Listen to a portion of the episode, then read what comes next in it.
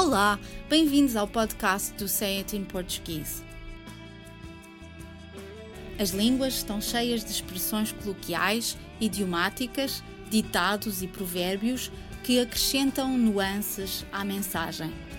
Mas nem sempre é fácil compreender o seu significado pelo contexto onde se encontram, e por isso gostaríamos de explicar o que querem dizer.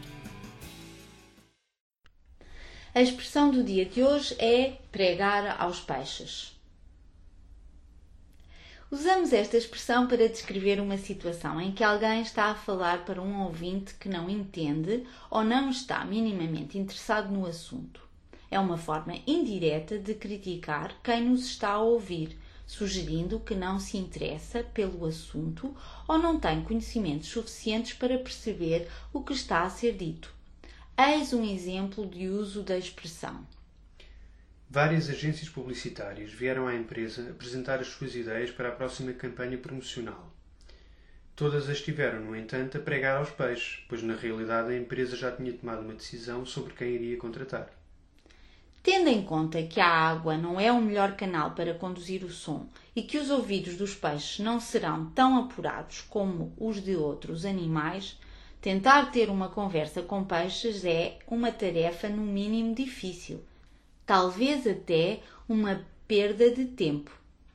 Assim, esta expressão pode também implicitamente criticar os oradores, que, apesar de saber que os seus ouvintes não estão interessados no que têm para dizer, insistem em continuar a falar, desperdiçando tempo a fazer uma coisa que, obviamente, não dará resultado nenhum.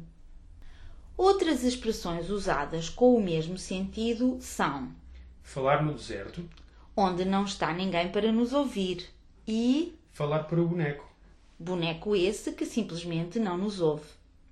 Às vezes, esta situação acontece de forma acidental. Eis um exemplo. Estive mais de 10 minutos a falar para o boneco antes de me perceber que a ligação à internet não estava a funcionar. Acredita-se que a expressão pregar aos peixes tem origem numa história lendária cujo protagonista principal é Santo António, o santo casamenteiro de Lisboa, onde nasceu em 1191, também conhecido como António de Pádua, pois foi nessa cidade italiana que faleceu em 1231. António foi frade de duas ordens religiosas católicas e distinguiu-se pelos seus dotes como orador. Um dia, triste por não conseguir que as pessoas ouvissem e se convertessem à sua palavra, decidiu pregar ou falar com os peixes. Conta a lenda que, ao ouvirem as eloquentes palavras de António, os peixes vieram à superfície da água e colocaram as suas cabeças de fora para melhor o ouvir. Quatro séculos mais tarde, um outro António recorreu a esta lenda para escrever um discurso moral de teor religioso que ficou conhecido como o Sermão de Santo António aos Peixes.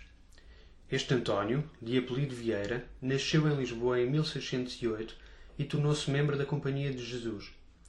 Este padre jesuíta tornou-se missionário e passou largas temporadas no Brasil. Foi lá que, em 1654, escreveu este seu famoso sermão que tinha como objetivo criticar o comportamento dos colonos portugueses que viviam em território brasileiro e defender a população nativa que estava a ser vítima de muitos desses comportamentos pouco justos ou cristãos. O sermão é uma alegoria, isto é, apresenta um argumento de forma indireta. Em vez de criticar abertamente os homens, Vieira seleciona um conjunto de peixes para louvar as suas virtudes, mas também criticar os seus vícios.